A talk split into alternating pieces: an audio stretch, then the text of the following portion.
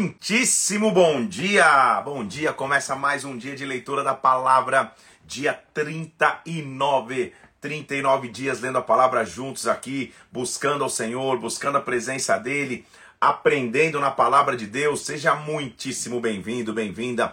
Vamos começar nossa manhã já na palavra de Deus, nesse que tem sido um livro que a gente tem aprendido demais, né? Muitas revelações a gente tem tido de Deus na vida de um homem chamado Jó, um homem que passou por tantas lutas, dificuldades, problemas, quantas coisas ele atravessou, mas ele continuou firme. Na verdade, a luta de Jó o fez descobrir o que seria Jesus Cristo, o fez descobrir o que seria a presença de Jesus como fiador, como intermediador entre o homem e Deus.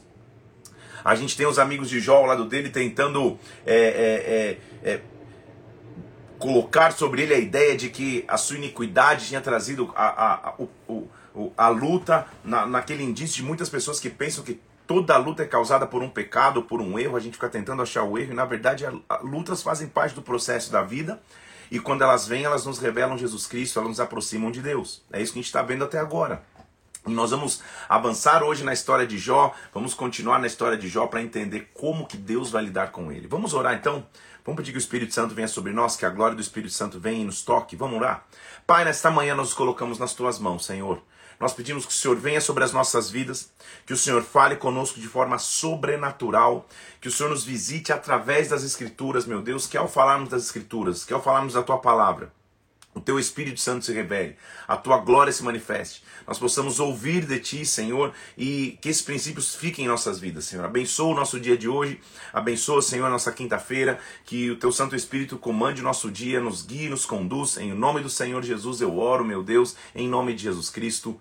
Amém e amém. Vamos nessa então? Vamos para a leitura da palavra. Abra comigo em Jó, capítulo de número 27. Jó 27. Vamos prosseguir na história desse homem de Deus, íntegro, temente a Deus, mas que passou por lutas. Já vou já te lançar a frase de hoje. Logo de cara. Os teus planos não podem ser frustrados. Os teus, quando eu digo os de Deus. Os planos de Deus não podem ser frustrados. E se os nossos planos estiverem alinhados com os planos de Deus, nossos planos nunca serão frustrados. Os projetos, os intentos, aquilo que Deus planeja nunca pode ser frustrado. Ele é grande e ele sempre vai ser grande. Nós vamos aprender isso nos próximos livros que a gente entrar aqui sobre a grandeza de Deus. Porém, o capítulo 27 de Jó vai mostrar ainda mais a sua integridade ele vai mostrar o que acontece com o perverso e, e como ele jamais ousaria falar contra Deus como jamais ele ousaria proferir é, coisas ruins a respeito de Deus, porque Deus é grande. E ele vem então, Jó, abra lá comigo Jó capítulo 27, no versículo 1. Prosseguindo Jó em seu discurso, disse: Tão certo como vive Deus que me tirou o direito, ou seja, eu sei que eu estou passando uma luta, é, o Todo-Poderoso que amargurou minha alma, ele está ele, ele tá tendo essa, essa, essa discussão de relação com Deus. Enquanto em mim estiver a minha vida, versículo 3, e o sopro de Deus nos meus narizes, nunca os meus lábios falarão injustiça. Então eu posso estar ferido aí com Deus, posso estar achando que Deus está causando toda essa luta que eu estou passando, que eu estou atravessando, que eu estou vivendo, mas nunca os meus lábios vão falar coisas injustas nem a minha língua vai pronunciar engano. Longe de mim que eu vos dê razão. Lembra que os amigos dele estavam falando que ele estava vivendo é, iniquidade? Os amigos, longe de mim eu dar razão a vocês. Até que eu expire, nunca afastarei de mim a minha integridade. Então, é, eu, ele está falando para os amigos, cara, vocês estão vocês estão na linha de que eu, que, eu, que eu tô em iniquidade, que eu estou em pecado, que eu estou fazendo o quê? Nunca vou viver isso, cara. Isso que vocês não entendem. Eu, e, e aí, vamos um pouquinho mais fundo. Na verdade, é, é o que para mim é a relação entre Jó e os seus amigos. Jó que descobriu que ele precisa de um fiador e de um advogado junto ao pai e os seus amigos que só descem a lenha de maneira atrapalhada, inclusive, e de maneira é, é, é, de, a julgar seu amigo Jó. No meu entendimento, é uma descrição típica da lei com a graça. A lei através dos amigos que só pesa, só só só põe na cartilha dizendo, oh, você está vivendo isso por causa daquilo, e a graça de Jó dizendo, cara, eu sou íntegro, eu não merecia estar é, tá passando porque eu, por, por, pelo que eu merecia, assim como também não merecia as bênçãos de Deus. Tudo é pela graça dele. E na graça dele eu vou entender que o poder dele se aperfeiçoa na minha fraqueza. Paulo teve essa revelação lá na frente, Jó está tendo agora. Ele está dizendo: nunca eu vou afastar de minha integridade. Amigos, eu estou passando por luta, é o que ele está dizendo, mas a minha integridade continua a mesma. A minha luta não é causada por, por, por, por falta de, de integridade. A minha justiça, versículo 6, me apegarei, não alargarei, não largarei, não me reprova a minha consciência por qualquer dia da minha vida. Ou seja, eu estou com a consciência limpa, estou com a consciência tranquila. Seja como perverso meu inimigo, o que se levantar contra mim como injusto. Ou seja, meu inimigo é o perverso, meu inimigo é o injusto. Porque qual será a esperança do ímpio quando lhe for cortada a vida, quando lhe arrancarem a alma? Acaso ouvirá Deus o seu clamor, lhe sobrevindo a tribulação? Ou seja, quem tem que estar desesperado, já está dizendo, é o ímpio. Que esperança ele tem quando a vida acaba? Eu tenho esperança. Eu posso estar passando dificuldade agora, mas eu tenho eternidade. Eu sei, eu, eu sei que eu sou íntegro, vou estar na presença de Deus. E o ímpio, é o que ele está dizendo. Será que o ímpio sabe? Será que o ímpio, o ímpio consegue ter essa esperança? Não. Deleitar-se-á, ou seja, ele vai, ele, vai se, se, se deliciar no o perverso, no todo-poderoso, ele vai invocar Deus todo o tempo, ele não tem saída. Eu, eu ensinar-vos-ei o que encerra a mão de Deus e não vos ocultarei o que está com o Todo-Poderoso. Deixa eu dizer que o que para mim está com Deus. Eis que qual será a parte de Deus, eis a porção do perverso. A herança dos opressores receberão do Todo-Poderoso. O perverso não tem porção com Deus. Então Jó está dizendo, vocês estão dizendo que eu sou perverso, ou seja, que eu estou andando em iniquidade, que eu estou andando em pecado, que, eu, que, que minha integridade foi ferida. Não, o perverso não tem herança com Deus, eu tenho. E olha só o que ele mostra aquele que anda em perversidade. O que é perversidade? Aquele que anda a vida sem Deus, aquele que leva a vida sem Deus, que se coloca no centro, que acaba fazendo coisas que o homem pode produzir, isso é perversidade. E ele está dizendo aqui, olha, o perverso, versículo 13, 14, perdão. Se os seus filhos se multiplicarem, será para a espada, a sua prole não se fartará de pão. Ou seja, o perverso não consegue ter sustento perfeito. Os que ficarem da prole do, do, perverso, a peste as enterrará, as suas viúvas não chorarão. O perverso pode amontoar prata como pó e acumular vestes como barro. Ele as acumulará, a, acumulará, mas o justo é que os vestirá, o inocente repartirá prata. Ou seja, o perverso junta, junta, junta e na verdade não junta nada. É o que ele está dizendo. Olha só o versículo 19. Lembre-se que Jó é um livro de sabedoria.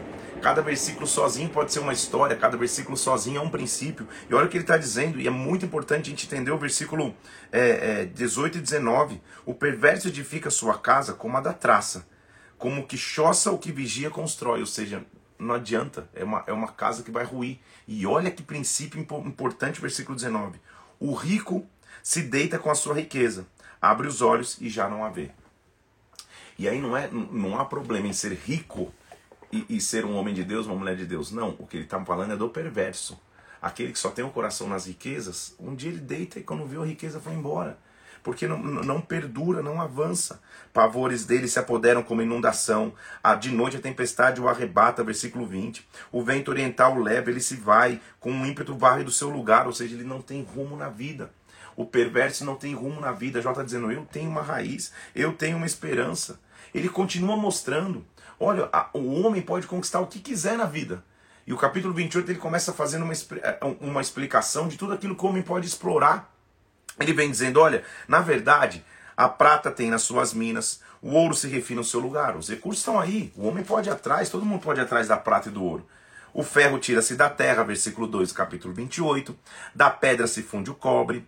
Os homens põem termo à escuridão, até os últimos confins procuram as pedras, ocultas que estão nas trevas e na densa escuridade. O homem tem tecnologia, desde aquela época ele já estava falando, o homem vai buscar, ele vai extrair pedra, ele vai extrair ouro, ele vai extrair prata. O homem coloca, é, abre as entradas de minas, longe da habitação dos homens. Existem riquezas natural.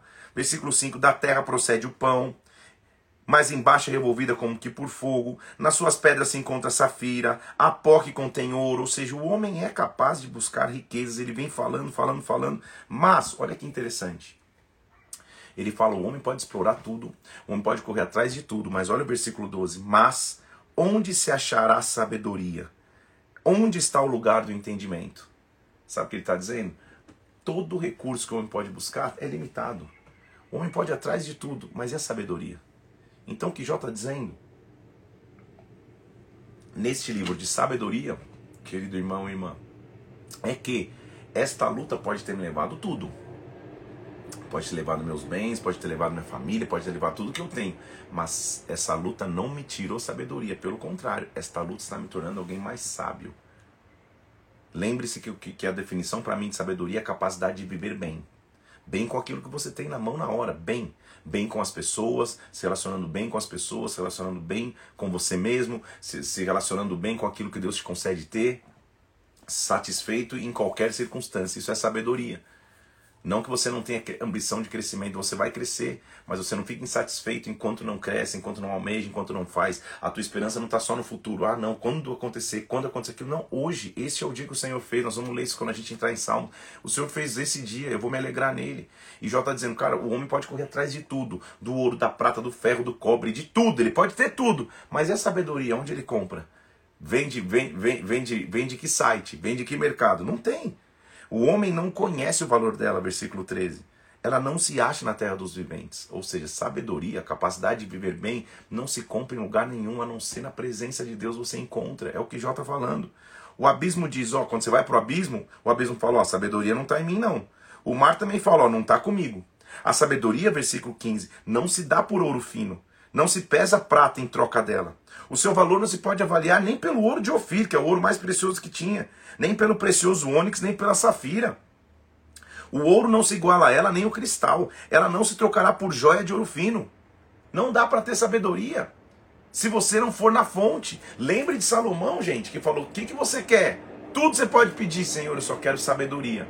Eu quero a capacidade de viver bem. Eu quero ter sabedoria. Agora, a aquisição da sabedoria, versículo 18, é melhor do que das pérolas. Então, como que eu vou adquirir sabedoria? Se ela não vem de lugar nenhum. Que, que interessante, né, Jó? Ele está no meio da luta, hein, gente? Ele está cheio de feridas no corpo, ele perdeu tudo, ele está sentado ali, é, irreconhecível, magro pra caramba, tá, tá, tá terrível a vida de Jó. Mas ele está dizendo, cara, eu, tô, eu, eu por fora tô estrupiado, tô lascado, mas eu tô descobrindo um negócio. A sabedoria não tem lugar para comprar na terra, mas é possível adquirir. Então calma aí, como que eu vou adquirir? Na presença de Deus. Investindo tempo na presença de Deus. Investindo tempo na leitura de Sua palavra. Investindo tempo numa vida de oração. Investindo tempo numa vida de adoração. Assim você vai adquirir sabedoria. Então você já comprou sabedoria hoje? Tá aqui, ó. Sabedoria não se compra com coisas tangíveis. Sabedoria se compra com intangíveis, que é a busca a Deus é um intangível, é algo que você não pode tocar, algo que você só pode buscar, e cada dia que você busca é mais fundo. Aí você vai mais fundo, é mais fundo. Aí você vai um pouco mais fundo, é mais fundo. Sabedoria é ilimitada, porque Deus tem recursos ilimitados, mas não se dá para fazer naturalmente. Então, o que Jó está dizendo é, e nos fazendo concluir é, com o mesmo vigor que você levanta de dia e fala, cara, eu vou correr atrás do pão, tem que correr, né? Eu não pago meu aluguel com sabedoria, eu não, eu, eu, eu não ponho gasolina com sabedoria, eu não como com sabedoria, eu tenho que correr atrás. Com o mesmo vigor que você tem que se levantar e correr atrás, e é justo, é genuíno, você tem que fazer, com esse mesmo vigor você tem que todo dia falar, cara, hoje eu vou comprar sabedoria. Só que não tem para vender em lugar nenhum, a não ser na presença de Deus. Então o que já está dizendo é, não dá para comprar em lugar nenhum. Então, versículo 20, de onde então vem a sabedoria? Onde está o lugar do entendimento? O abismo e a morte dizem, olha, eu já ouvi falar de sabedoria, hein? Eu já ouvi falar, mas olha só, versículo 23. Deus lhe entende o caminho, ele é quem sabe o seu lugar, porque ele prescruta até as extremidades da terra, vê tudo que há debaixo dos céus. A fonte da sabedoria é Deus. Jó, ele não está sentado num palácio com ar condicionado, comendo um belo banquete. Ele está destruído e quase destruído. Ele encontra, cara, a fonte de sabedoria é Deus. A fonte de sabedoria é o Senhor. A fonte de sabedoria, o caminho da sabedoria é a presença de Deus. Por isso, glória a Deus pela tua vida. Você que está aqui há 39 dias lendo a palavra de Deus. Talvez você não esteja percebendo, mas você já está se tornando mais sábio. Você já está tendo a capacidade de viver bem. Isso é sabedoria. Deus vai te dar inteligência e entendimento, como eu já falei, conhecimento, entendimento e inteligência, que te leva à sabedoria. Senhor, que a tua sabedoria nos visite, porque os teus planos não podem ser frustrados. Então Deus ele viu quando regulou o peso do vento, quando fixou a medida das águas, ou seja, Deus é Deus, ele criou tudo, ele é a fonte da sabedoria. Quando determinou leis para a chuva, quando fez o caminho dos relâmpagos e trovões, então, versículo 27, viu ele a sabedoria e a manifestou. Estabeleceu e também a esquadrinhou, e disse ao homem: Eis que o temor do Senhor é a sabedoria, Apartar-se do mal é o entendimento. Meu Deus do céu, esse versículo você pode imprimir, colocar na tua geladeira, colocar no banheiro da, da, da tua casa, no espelho, sei lá o que você pode fazer, mas meu Deus do céu, sabe o que ele está dizendo? O temor do Senhor é sabedoria. Temor não é medo, temor é respeito o respeito às leis do Senhor, o respeito à minha aliança com o Senhor. Esta é a sabedoria. Quando você teme a Deus, quando você tem temor a Ele, você está se tornando sábio a cada dia. Então você se afasta do mal, isso te traz entendimento. Que nessa manhã você possa receber entendimento, conhecimento, inteligência e sabedoria. Vamos redefinir os princípios? Lembre-se que conhecimento é aquilo que você adquire através da inteligência. Porque você adquire conhecimento através da inteligência, isso te dá entendimento de um assunto. O entendimento te leva à sabedoria, à aplicação daquilo que você aprendeu. Entendeu ou não? Anota tudo aí. Você adquire conhecimento pela tua inteligência. Porque você é inteligente, tem inteligência que Deus deu. Acessou o conhecimento, agora você tem entendimento, você compreende o que era conhecimento, você agora compreende. E você coloca esse entendimento em prática sabedoria. Tá aí a, a, a, a, a, o, o, o quarteto que nós precisamos: conhecimento, inteligência, entendimento, sabedoria. E o princípio da sabedoria é o temor ao Senhor. Não dá para comprar em lugar nenhum.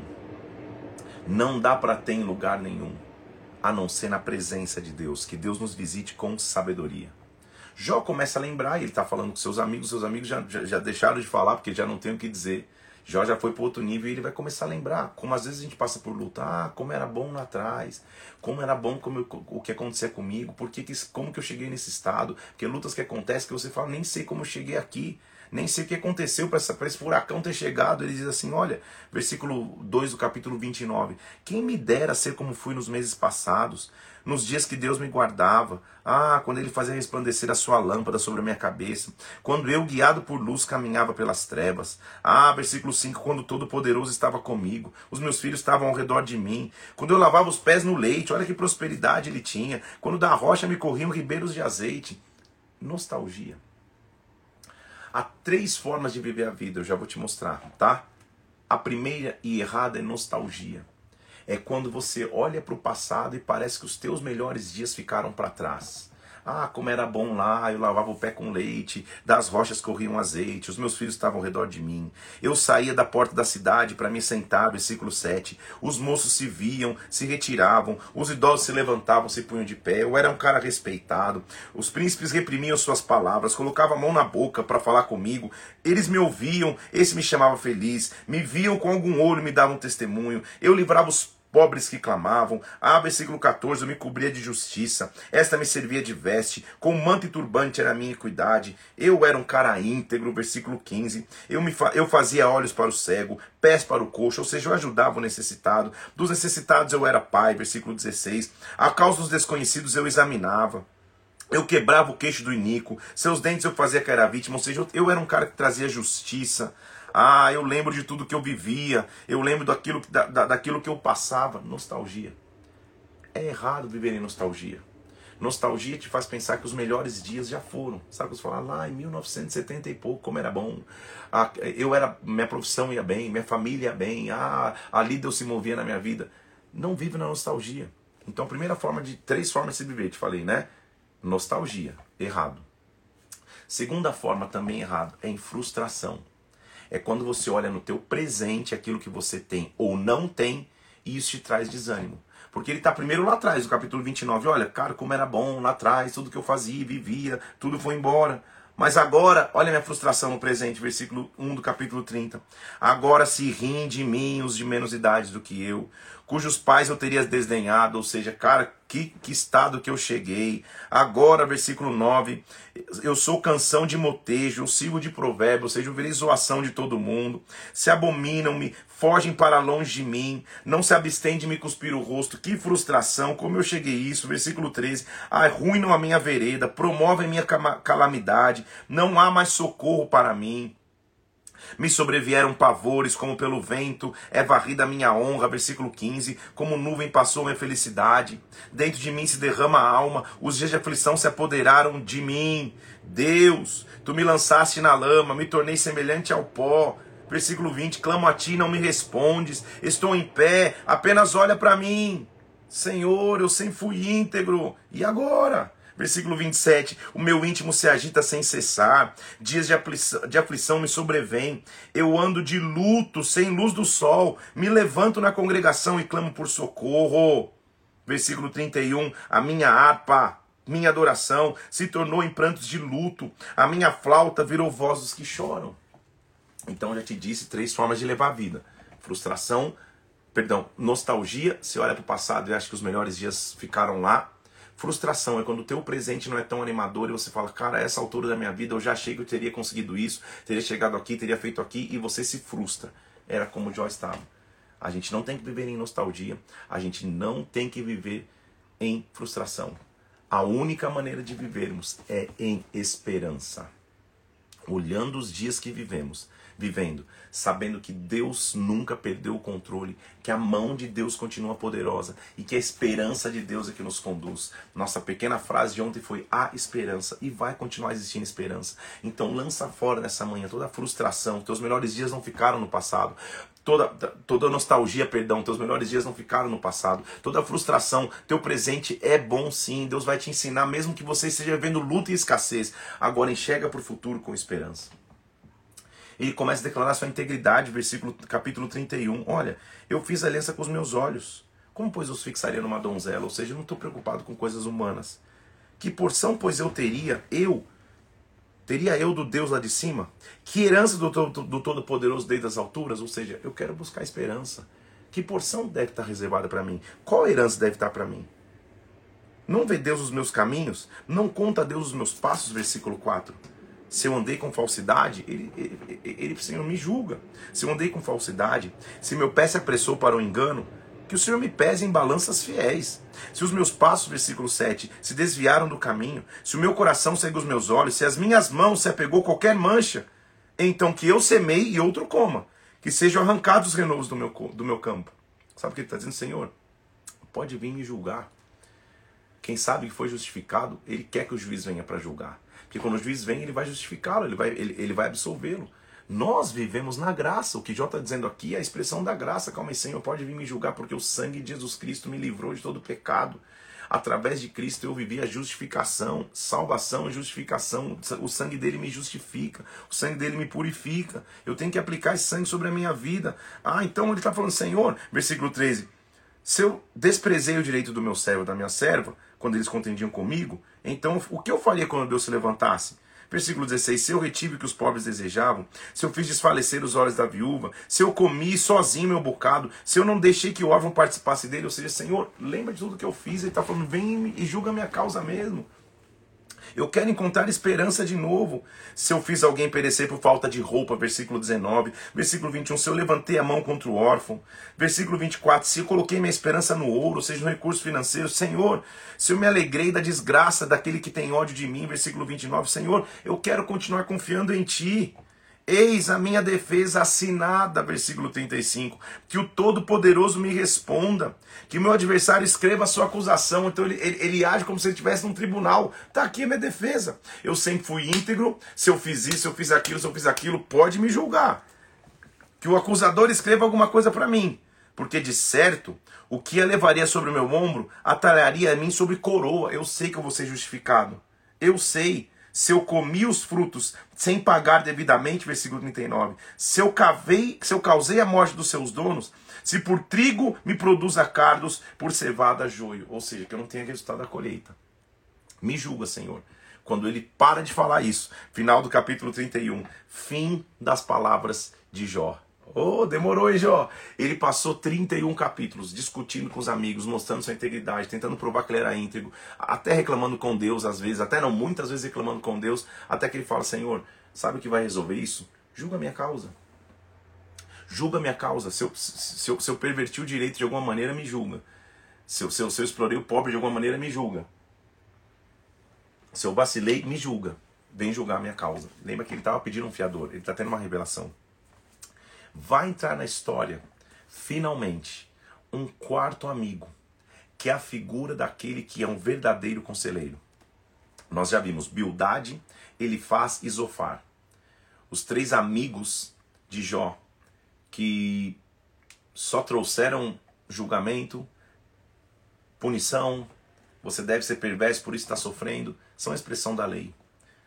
Vai aparecer um tal de Eliú, e esse Eliú, para mim, é a figura que a gente precisa de conselheiro. Não é que você não tem que se aconselhar com ninguém, a gente precisa de conselheiro. Só que a gente só precisa ter o conselheiro correto. Porque Eliú vai mostrar para mim uma forma correta de, de, de, de, de aconselhar. Vamos nessa. A partir do capítulo 32, cessaram aqueles três homens de responder. Jó ficou quieto, Bildade, ele faz Zofar também ficaram quietos. Cessaram aqueles três homens de responder a Jó, no tocante a, a, a, a se ele é justo sobre os seus próprios olhos. Então se acendeu a ira de Eliú, filho de Baraquel, da família de Rão, se acendeu a ira contra Jó, porque ele queria ser mais justo do que Deus. Mas também se acendeu a ira contra os três amigos, porque mesmo não achando eles o que responder, condenavam a Jó. Eliú está só lá assistindo. Eliú, então, versículo 4, e tinha esperado para falar a Jó, pois eram de mais idade do que ele. Então, ele, primeiro, honra fica claro aqui que ele é mais novo do que todos os outros amigos e novo, mais novo do que Jó. Então ele tá, cara, primeiro eu vou ouvir. Eu não vou sair já falando o que eu penso. Deixa eu ouvir. Então todos foram falando. Os três amigos falaram. Jó falou. Não tem mais o que falar, Jó? Não tem mais o que falar? É, três amigos. Agora eu vou falar. Aí está a posição do verdadeiro conselheiro. Conselheiro é aquele que sabe escutar. Mas quando ele fala, aí agora ele começa a falar com autoridade. Mas ele escutou antes. Então Eliú está ali, ele parou. Vendo Eliú, versículo 5, que já não havia resposta na boca dos três homens, só ele se acendeu. Ah, vocês não vão falar mais nada? Então Eliú falou assim, versículo 6, olha, deixa eu falar uma coisa para vocês. Eu sou de menos idade. Vocês são idosos. Eu temi declarar minha opinião. Eu esperei. Então perceba que sabedoria não está condicionado à idade, Idade te traz maturidade de vida, mas nem sempre sabedoria. Você deve conhecer muitas pessoas com, com uma idade avançada que não são nada sábios. Não conseguem viver bem porque a sabedoria não está condicionada à idade, mas ao tempo que você gasta na presença de Deus. Então Eliu fala, cara, eu estou esperando até agora. Agora, deixa eu falar, versículo 7. Eu dizia assim, ó, deixa que os dias e a multidão de anos ensine a sabedoria, né? Já que eles estão, são tão vivenciados, deixa eu ouvir a sabedoria deles. Na verdade, versículo 8, há um espírito no homem e o sopro do Todo-Poderoso é o que faz sábio. Não é, não é a idade, acabei de dizer isso. É o sopro do Todo-Poderoso.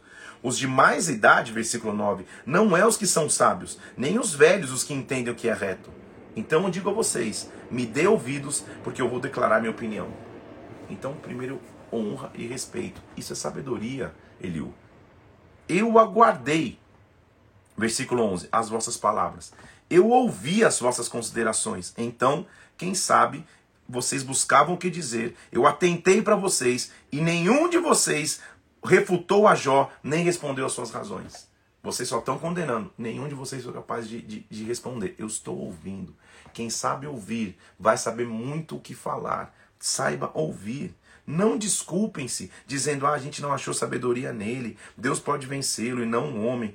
Jó, os três estão pasmados, já não respondem por falta de palavras, versículo 15.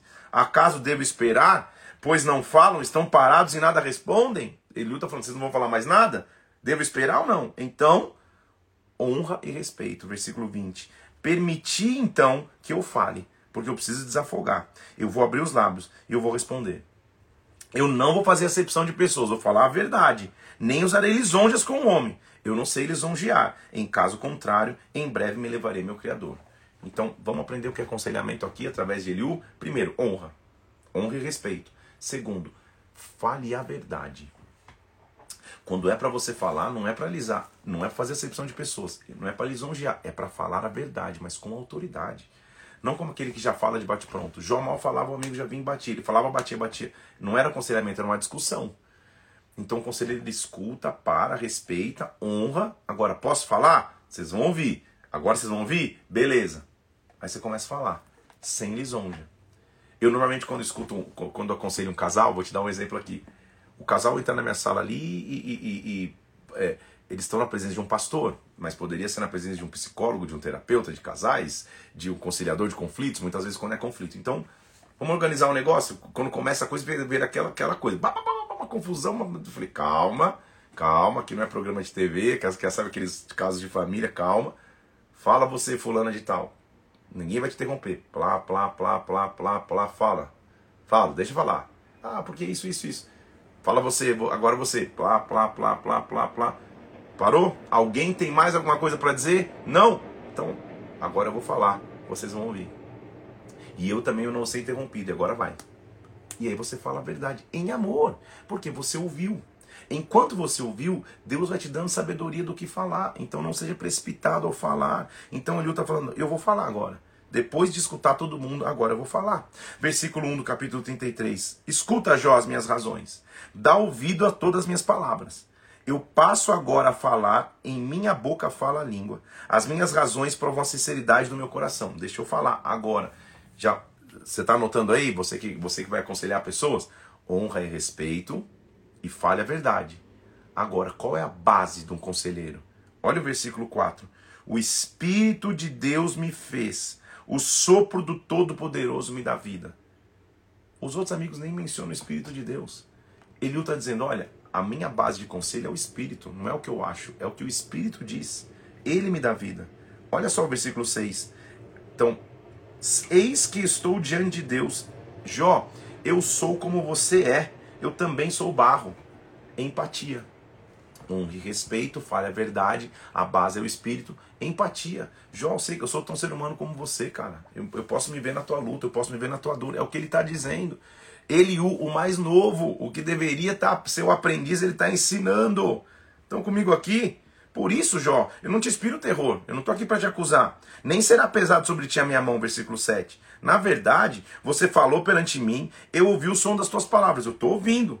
Eu estou limpo, eu não tenho transgressão, eu puro sou, eu não tenho iniquidade. Eu sei que você falou isso, eu te escutei falando isso.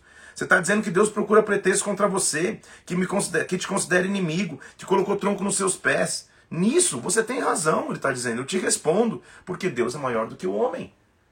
Deus é maior do que o homem, Jó. Então fique tranquilo. É óbvio que o que está vivendo também tem a mão de Deus. É isso que ele está dizendo.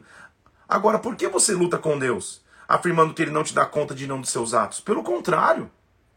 Deus fala de um modo. Sim, não só de um. Deus fala de dois modos. Mas o homem não atenta para isso.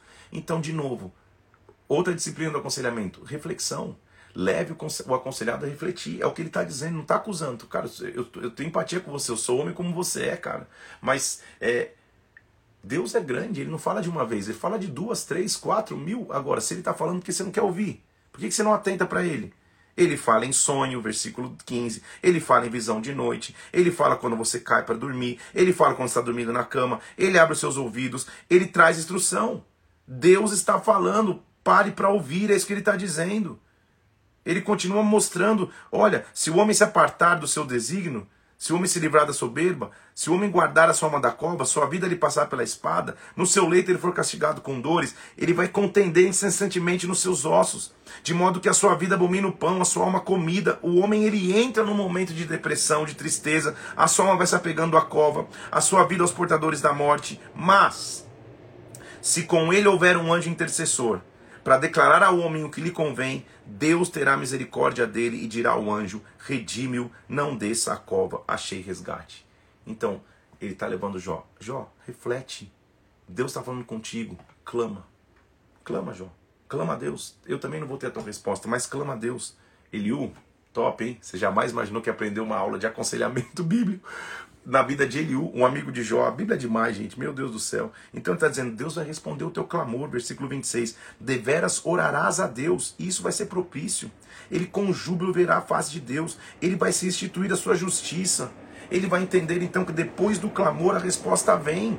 Ele cantará diante dos homens, ele vai dizer: pequei, perverti o direito, mas eu não fui punido, eu vivi graça, eu não fui punido. Deus redimiu a minha alma, de Pracova, versículo 28. A minha vida vai ver a luz. Eis que isto é obra de Deus. Duas, três vezes Deus faz infinitamente para o homem, para reconduzir da cova a sua alma. Ele tira. Escuta, Jó, escuta. Eu vou falar contigo. Escuta. Não, não, escuta. Cala-te, ensinar-te sabedoria. Me escuta, Eliú está dizendo. Eliú vai mostrar quem é Deus. Escuta as minhas razões, inclina os seus ouvidos para mim, versículo 2 do capítulo 34 porque escuta suas palavras como aquele que prova comida, escuta.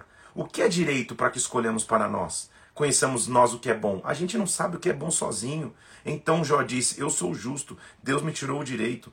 Apesar do meu direito, sou tido por mentiroso, minha ferida é incurável, não há pecado em mim. Jó está dizendo, cara, eu sei que está difícil. Ele disse, ah, Deus de, de nada aproveita o homem a se comprazer em Deus, versículo 9. Mas nós, homens, homens sensatos, me escutem. Longe de Deus o praticar ele a perversidade, e do Todo-Poderoso a cometer injustiça. Deus não é injusto. Deus retribui o homem segundo as suas obras, faz com que cada um toque segundo o seu caminho. Em Deus não há mal, ele está dizendo no versículo 12. Deus não procede maliciosamente, nem o Todo-Poderoso perverte o juízo. Nós temos um Deus justo. Ele diz versículo 21: Os olhos de Deus estão sobre os caminhos do homem, ele vê em todos os seus passos. Deus não perdeu o controle. Deus não perdeu o controle. Acaso deve ele, versículo 33, recompensar segundo o que você quer ou que não quer? Acaso ele deve dizer escolhe tu e não eu? Você declara e ele fala? Ou seja, Deus é soberano. Nós não podemos ditar o rumo daquilo que Deus vai fazer, mas Ele sempre vai cuidar de nós. Deus não escuta aquele que não tem fé. Ele o começa dizendo: Achas que é justo você dizer, versículo 35, versículo 2, capítulo 35. Você acha, Jó, que é justo você dizer: Maior é a minha justiça do que de Deus? Será? Atenta para os céus, olha para o céu e vê. Contempla as nuvens acima de ti. Se você peca, que mal você causa a você mesmo? Se as suas transgressões se multiplicam, o que, que você faz? Ou seja, se você entregar os pontos agora, você não vai estar fazendo pior a você mesmo? Você percebe como Eliú está levando Jó para reflexão? Esse é o verdadeiro aconselhamento. Reflete. Deus continua sendo grande, ele continua sendo justo. Não adianta você entregar os pontos agora. Jó, ele continua dizendo assim: olha, versículo 14: Jó, ainda que você diz que não vê Deus, a tua causa está diante dele. Por isso, espera nele. Eliu, um minuto de silêncio e palma para você. Eliu, gente, um cara novo, mais, mais novo do que os três. Os três só bateram, Eliu veio com classe, falou a verdade. Ele também repreendeu Jó, mas falando a verdade e dando a Jó um caminho de esperança, não um caminho de frustração. Você entende comigo a diferença? Está conseguindo entender? Ele chega e fala, cara, é, Deus continua sendo grande, Jó. Você acha que você é, entende mais do que Deus? Você está me dizendo que você acha que Deus não está ouvindo a tua causa, mas olha o versículo 14. A tua causa está diante de Deus. Por isso espera no Senhor. Deus, versículo 15, na sua ira não está punindo, nem fazendo caso nas transgressões. Você está falando palavras vãs, você está falando coisas ignorantes, você está chegando num terreno perigoso, Jó. Eu não tiro o direito de você estar tá, tá sendo oprimido pela luta, mas você está falando que Deus não está contigo, como Ele não está, Ele continua contigo. Deus sempre quer o bem. Olha o que ele diz, e, você, entende comigo? Porque eu, eu entendo que o, que o aconselhamento e que a pregação da palavra sempre tem que conduzir para a esperança. Não pode conduzir para a frustração, para a opressão, para o peso. Olha lá o versículo 1, 1 do capítulo 36. Prosseguiu Eliú. Gente, como é maravilhoso, porque nos outros capítulos ele faz, falava, já respondia. Bildade falava, já respondia. Zofar falava, já respondia. Era uma discussão. Agora, quando alguém com sabedoria, autoridade, fala, quem está sendo aconselhado só escuta. Já são quase três capítulos aqui, Eliú está só falando e Jó está só ouvindo. É um menino mais novo falando com um homem mais velho. Ele está ouvindo. Prosseguiu Eliú dizendo, versículo, 30, versículo 1 do capítulo 36. Olha o 2. Tenha mais um pouco de paciência. Eu vou te mostrar que eu ainda tenho argumentos a favor de Deus. Você não pediu um julgamento? Deixa eu mostrar quem é Deus a você. De longe trarei o meu conhecimento. Ao meu Criador atribuirei justiça. Porque na, minha, na verdade, você sabe que eu estou falando na verdade, as minhas palavras não são falsas. Versículo 5: Eis que Deus é muito grande, contudo a ninguém despreza. É grande na força da sua compreensão. Deus é grande, mas ele não esquece de você, Jó. Deus é grande, mas ele não esquece daquilo que ele prometeu sobre a tua vida. Deus dos justos, versículo 7, não tira os olhos. Antes, com os reis no trono, se assenta para sempre e são exaltados. Deus sempre está no comando. Se o ouvirem e o servirem, versículo 11, acabarão seus dias em felicidades, os seus anos em delícias. Se não ouvirem, serão traspassados pela lança e morrerão na sua cegueira. Existe um caminho de esperança. Escute a Deus. É o que Eliú está dizendo. Em momento nenhum Eliú está dizendo que, ó, tá vendo fazer o quê? Alguma luta está passando, né? Descobre o que você fez errado, se vira. Não, não, não. Ele está dando um caminho de esperança. Jó, Deus não esqueceu de você. Tua causa está diante de Deus. Então faz o seguinte, versículo 16. Olha, olha o que ele aconselha a Jó. Versículo 16, capítulo 36. Tira as tuas falsas da angústia, ou seja, saia da amargura. Vá para um lugar espaçoso em que não há aperto. As iguarias estão na tua mesa, ou seja, Deus continua. Meu Deus, é profundo demais. Deus tem uma refeição para você, Jó. Jó, sai do, do quarto apertado chamado opressão que você viveu. Gente do céu, como é maravilhoso. Eu amo aconselhar. Gostaria que minha agenda permitisse mais, mas eu amo aconselhar. Ontem mesmo tive uma noite de aconselhamentos na igreja. Sei lá, cinco, seis aconselhamentos na sequência, cada hora um. E como é bom você ver o que a Bíblia e o conselheiro conseguem fazer e transformar a pessoa. A pessoa entra destruída, tombada e sai feliz, animada, falando: calma aí, existe esperança. A luta continua igual, mas existe esperança. É o que Lu está fazendo com Jó. Jó, sai desse quarto apertado chamado angústia. Vai para um lugar espaçoso, tem uma mesa preparada para você. Vamos, Jó.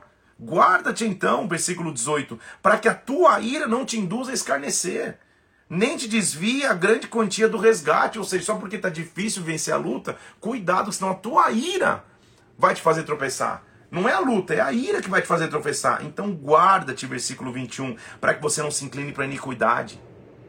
Porque isso preferes a tua miséria. A tua miséria, a tua luta quer te levar para a iniquidade. É isso que ela quer. Essa é a função da luta, naturalmente falando, que, que o inimigo quer que, que, quer que aconteça. Vai buscar Deus. Eis, versículo 22, que Deus se mostra grande em poder.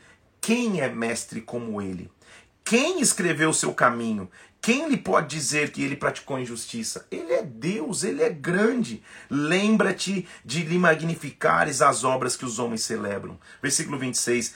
Deus é grande, nós não o podemos compreender. O número dos seus anos não se pode calcular. Meu Deus, sabe o que ele está dizendo? Cara, a gente não sabe tudo, Deus é que sabe. Eliú, meu Deus do céu, Eliú, fazer uma, fazer uma camiseta, Eliú, ô oh, cara. Eliú, ele está dizendo, cara, Deus é grande, Jó. Ele é grande, não dá para calcular a grandeza de Deus, não. Acaso pode alguém entender, versículo 29, o estender das nuvens? Acaso alguém pode ver a majestade de Deus só de ver a nuvem do céu como ela está ali? Você pode entender isso? Se você não entende isso, como você vai entender tudo que Deus está fazendo? Ele continua mostrando o, ta o tamanho do poder de Deus. Capítulo 37, versículo 2.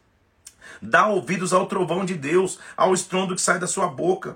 Quando o trovão vem, os relâmpagos tocam os confins da terra. Versículo 4. Quando o, o relâmpago ruge a sua voz, ele troveja com estrondo de majestade. Nada pode reter o relâmpago quando ele toca, quando, quando, a sua voz se manifesta. Esta é a grandeza de Deus. Pelo sopro de Deus, versículo 10, a geada acontece, as águas se congelam, ou seja, Deus cria tudo, Ele é grande. Será que Ele perdeu o controle da tua história? Inclina já os teus ouvidos. Considera as maravilhas de Deus, versículo 14. Porventuras, você sabe como Deus faz tudo? Como Deus faz resplandecer o relâmpago da nuvem? Você não sabe. Olha o que ele diz no versículo 23: Ao Todo-Poderoso nós não podemos alcançar. Ele é grande em poder, mas ele nunca é injusto, ele não perverte o juízo. E a plenitude é a sua justiça. Por isso os homens o temem. Ele não olha para os que se julgam sábios. E a pergunta é a você: cadê a resposta de Jó? Jó não tem nem o que responder. Porque quando você leva alguém a refletir na grandeza de Deus, quando com respeito, honra, empatia, humanidade. Quando inspirado pelo Espírito você aconselha alguém, essa pessoa escuta e ela vai falar: o que, cara? O que, que, que eu vou dizer? Antes era uma discussão entre amigos, agora se tornou um conselheiro que era mais novo. Deus inverte os valores. Que era mais novo, um mais novo ensinando o mais velho. Jó não fala nada. Mas para mim agora começa o livro de Jó. Porque até agora, o livro de Jó foi começo, Jó é atropelado pela vida, perde tudo. Fica doente, a mulher fala, amaldiçoe Deus e morre. Os amigos chegam para visitar, são uma visita mais incômoda do que qualquer coisa. Jó discute com eles, discute com Deus, nada. Aí Eliu se levanta e fala: Eu ouvi, agora eu ouvi, agora vocês vão me ouvir. E aí Eliu arrasa. E Deus na história? Até agora Deus não falou nada. Mas agora Deus vai falar. Então, minha questão não é o que você pergunta a Deus. Porque Jó passa até agora a parte do livro perguntando: Deus, por que isso? Por que aquilo? O que, que eu fiz e aquilo outro? A questão não é o que você pergunta a Deus. A questão é que na luta, o que é que Deus vai te perguntar? Vamos para essa? Vamos, vamos entender isso? Agora Deus vai perguntar alguma coisa para Jó. Capítulo 38, versículo 1. Então o Senhor, do meio de um redemoinho, respondeu a Jó. 38 capítulos para o Senhor responder. 38 capítulos para o Senhor intervir. Só que agora o Senhor vai falar. E, e, e é tão interessante, gente, porque pô, Jó tá atropelado, né? Vamos combinar? Talvez você vai esperar que o Senhor visite a Jó respondendo: Ô oh, Jozinho, vem cá, queridinho, vem cá. Então toma um leitinho, um todinho, um Nescau, um ovo maltinho, vem cá. Senta, no, senta aqui no meu colinho, vamos. Como, como, como um papaizinho cuida de uma criancinha que está assustada. Olha o que Deus diz: Jó, quem é esse? Olha a pergunta que Deus começa fazendo: Quem é esse que escurece os meus desígnios? Que fala com palavras sem conhecimento? Ele já começa assim: Calma aí, quem que é esse que está falando que não sabe? Cinge os lombos, ou seja, se arruma como um homem, porque eu vou te perguntar e agora eu quero que você me responda. Eita Deus, é o redemoinho, é o mistério acontecendo. E aí Deus vai começar a perguntar: Deus é Deus, né, gente? Que, que afirmação é, é profunda, mas é verdade, dá até um arrepio. Ele, ele fala: Jó, e fala uma coisa, versículo 4: Onde você estava quando eu lancei os fundamentos da terra? Disse você tem entendimento. Quem fez as medidas da terra, se é que você sabe? Ou seja, já que você parece saber tudo, já que você está reclamando no meio da tua luta, achando que eu me esqueci de você, que, que eu sou injusto, calma aí, Jó, só me responde.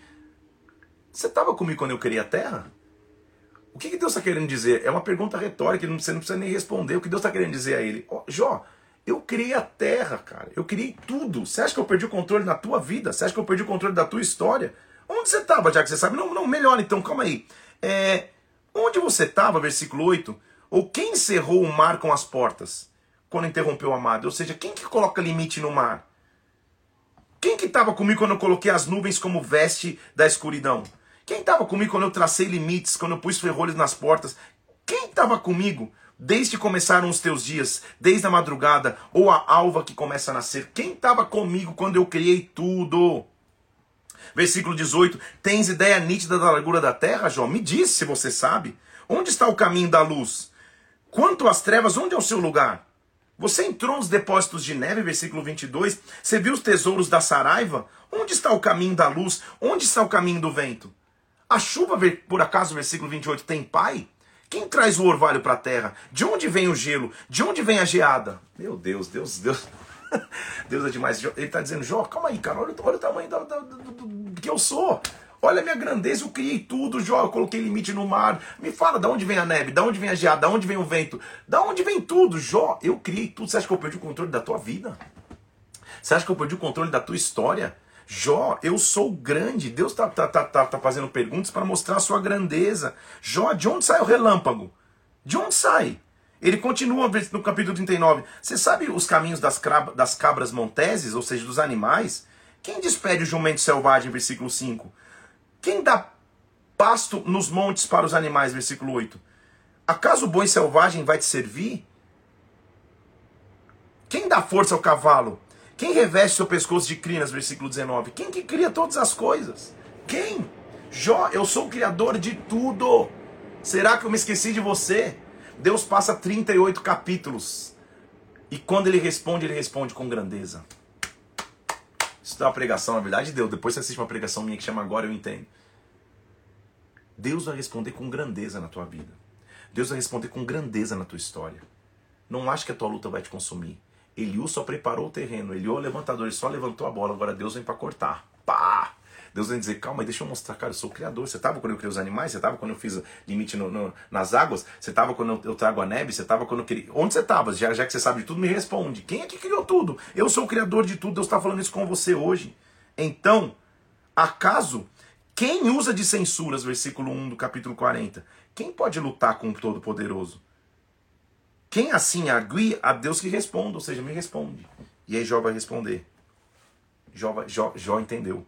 E ele responde ao Senhor, versículo 3 e 4 do capítulo 40. Senhor, eu sou indigno. O que, que eu posso te responder? Eu coloco a mão na boca. Uma vez eu falei, eu não vou responder mais. Duas vezes eu não vou prosseguir. Diante da tua grandeza eu me calo. Diante da tua grandeza, minha murmuração morre. Diante da tua grandeza, minha preocupação vai embora. Ah, meu Deus, como Deus está visitando pessoas nessa manhã aqui nessa live.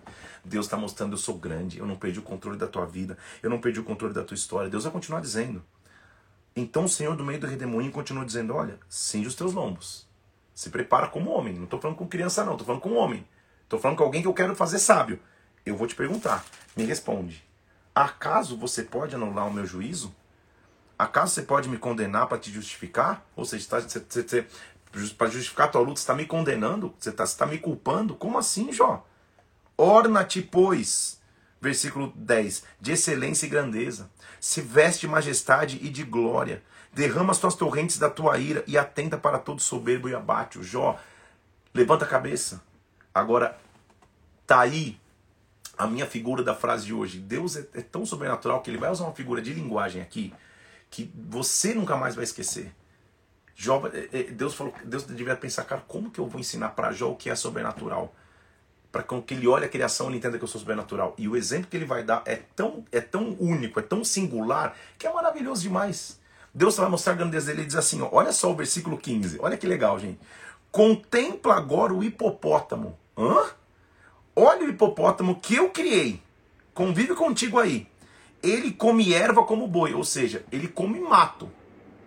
Olha o tamanho do hipopótamo, ele só come mato. A sua força está nos lombos, o seu poder está nos músculos do seu ventre. A cauda dele fica endurecida como um cedro, como um tronco de árvore. Os tendões das suas coxas são firmes, os seus ossos são como os tubos de bronze. Sua carcaça como barra de ferro. Ele é obra-prima dos feitos de Deus, que o fez e o proveu de espada.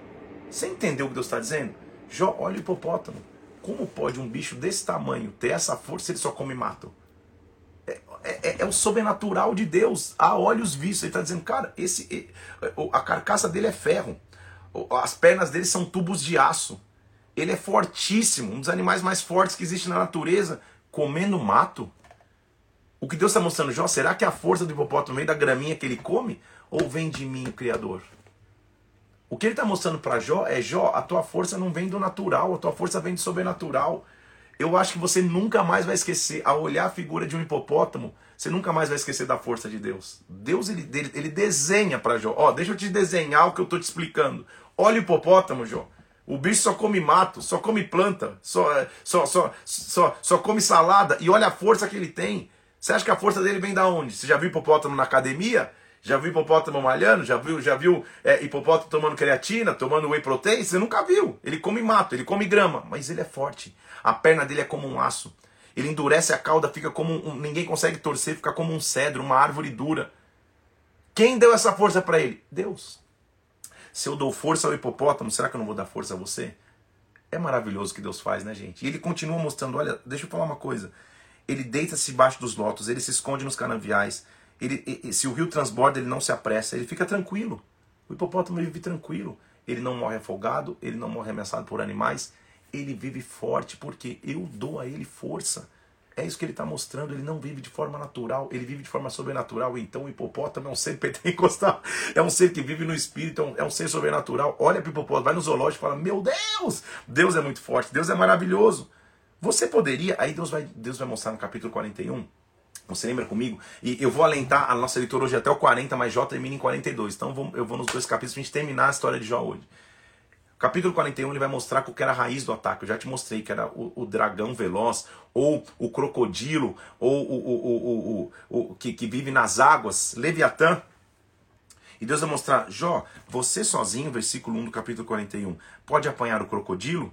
pode travar a língua com uma corda, ele vai fazendo uma, uma expressão natural, mas mostrando que ele está fazendo espiritualmente. Jó, você pode meter uma vara de junco no, no, no, crocodilo, nas bochechas dele, furar com um gancho? Vai lá tentar. Tenta sozinho matar o crocodilo.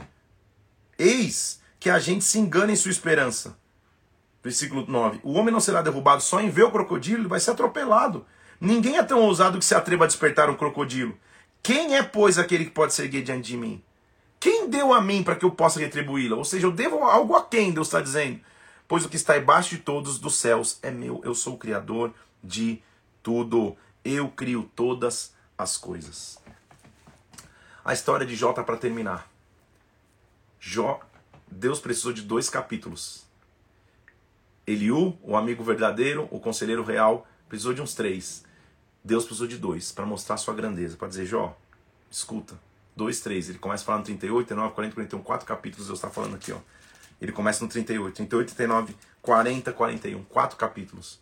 Deus mostra a sua grandeza. E sabe o que Jó vai responder? Senhor, versículo 1 do capítulo 42, último capítulo da história de Jó.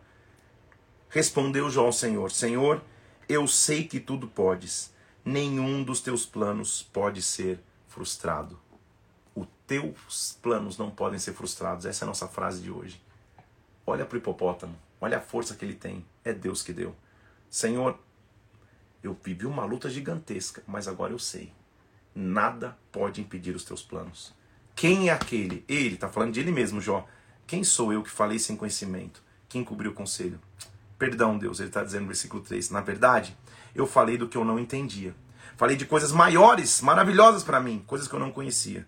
Me escuta, pois havias dito e eu falarei. Eu te perguntarei e tu me ensinarás. Agora estou entendendo. Olha o versículo 5. Eu te conhecia só de ouvir, mas agora os meus olhos te veem. Por isso eu me abomino, me arrependo no pó e na cinza. Eu te conhecia só de ouvir. Deus, era só teoria que o Senhor era grande. Agora os meus olhos estão vendo. Tu és grande. Sabe que ele estava olhando para trás? Senhor, na hora da luta eu não entendia nada, mas agora eu te entendo. Agora eu sei que o Senhor cuida de mim. Então, tendo o Senhor falado essas palavras a Jó, a ira do Senhor se acendeu contra ele faz o amigo de Jó, dizendo: Calma aí, a minha ira se acendeu contra ti com os teus dois amigos, porque você não disse de mim o que era reto ao meu servo Jó. Lembra? Vocês perverteram o conselho. Deus sabe aquele que aconselha errado. Ele visita os amigos e fala: Cara, a minha ira está contra vocês. Faz o seguinte: levantem um sacrifício urgente para que eu não consuma vocês. E assim eles fizeram. E Deus chega para Jó e fala: Jó, faz o seguinte: ora pelos seus amigos. Pô, Jó, que cor. Meu Deus do céu, cara, que história maravilhosa. Ora pelos seus amigos, os mesmos que te acusaram, os mesmos que te atropelaram, os mesmos que não, não tiveram empatia contigo. Ora por eles. Faz uma oração por eles. E preste atenção. Vamos terminar a história de Jó, uma das mais inspiradoras do Antigo Testamento e de toda a Bíblia. Versículo 10. Mudou o Senhor a sorte de Jó quando ele orava pelos seus amigos. E o Senhor lhe deu o dobro de tudo que ele antes possuíra. Meu Deus do céu. A história de Jó é uma história de perdão. A história de Jó é uma história de não frustração. A história de Jó é uma história de esperança quando ele teve um coração perdoador, cara, vocês foram, ao invés de serem empáticos comigo, vocês só me atropelaram. Mas eu vou orar por vocês, eu perdoo vocês. Quando Jó está orando, abençoando seus amigos, então Deus restitui o dobro. Lembra que no começo do livro ele começa perdendo tudo? Deus restitui o dobro.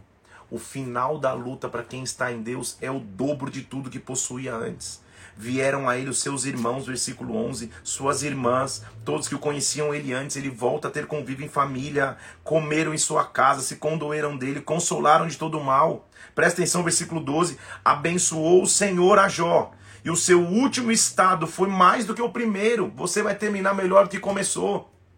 Você vai ser mais abençoado do que quando começou, porque ele veio a ter 14 mil ovelhas, 6 mil camelos, mil juntas de bois, mil jumentas. Presta atenção, Teve outros sete filhos e três filhas. Restituição, ele tinha perdido tudo e começou a ganhar de novo em toda aquela terra. Versículo 15: Não se acharam mulheres tão formosas como as filhas de Jó.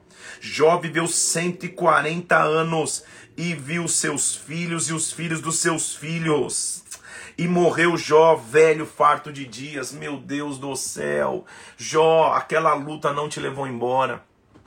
Aquela luta não te levou embora. Você não morreu daquela enfermidade que estava no teu físico. Você não morreu da luta que estava sobre a tua vida. Você não morreu da luta que veio sobre a tua casa. Jó, você viu os filhos dos teus filhos, dos teus filhos, dos teus filhos, dos teus filhos, dos teus filhos, dos teus filhos. Esta luta não é capaz de te levar. Essa luta vai te aproximar mais de Deus. No fim, você vai ter o dobro de tudo que você tinha. No fim, o teu estado final vai ser maior do que o primeiro. Ah, como Deus é maravilhoso! Esta luta não é o fim. Os planos de Deus não podem ser frustrados sobre a tua vida. Lembre-se da história de Jó, que viveu altos e baixos, que se frustrou com Deus no meio da trajetória. Mas quando Deus se manifesta, ele, cara, ele diz: Eu sou grande, eu sou grande, eu sou grande. E ele fala: Senhor Antes eu só conhecia de ouvir. Agora os meus olhos te veem. Agora eu te conheço na prática. A luta me fez enxergar um Deus que fala comigo na prática. Os teus planos não podem ser frustrados. Eu vou subir agora essa live que você tem que assistir e reassistir, mandar para alguém que está passando por lutas e falar: olha como é o final da história. Vou te contar o final da história. O final da história é: Deus vai restituir em dobro tudo aquilo que eu perdi. Vou subir uma arte que vai dizer justamente: os teus planos não podem ser frustrados.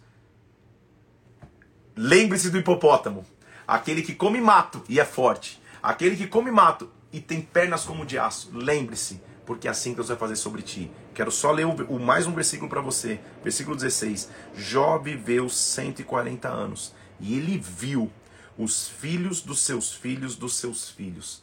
Para quem achava que ia morrer, Deus deu a ele um futuro. Deus deu a ele uma esperança. Deus deu a ele um amanhã. Você vai ver os filhos dos teus filhos dos teus filhos. Não acaba aqui. Deus vai te trazer sustento, Deus vai te trazer saúde, Deus vai te trazer planos. Você vai experimentar os filhos dos teus filhos dos teus filhos na presença de Deus. Lembre-se do hipopótamo, um animal tão forte que só se alimenta de mato, porque a força não vem do natural. A tua força e a minha força vem de Deus. Que Deus te abençoe, que você tenha um dia muitíssimo abençoado, que a glória de Deus venha sobre a tua vida, que você saiba, existe esperança para o amanhã. Você vai ver os teus filhos crescerem, os teus netos nascerem, todos na presença de Deus, porque essa luta não acaba com a tua história em Deus, ela na verdade te aproxima de Deus. Os teus planos não podem ser frustrados. Deus te abençoe, Deus te guarde. Amanhã, sete horas da manhã, nós vamos começar o livro de Salmos. Vamos entrar em Salmos. Então vou, vou fazer o post agora, hein? Você vai até você vai ficar feliz com a arte que, que a gente preparou aqui, que o Mauro preparou, que eu sugeri a ele, a gente preparou junto. Vai ser bem demais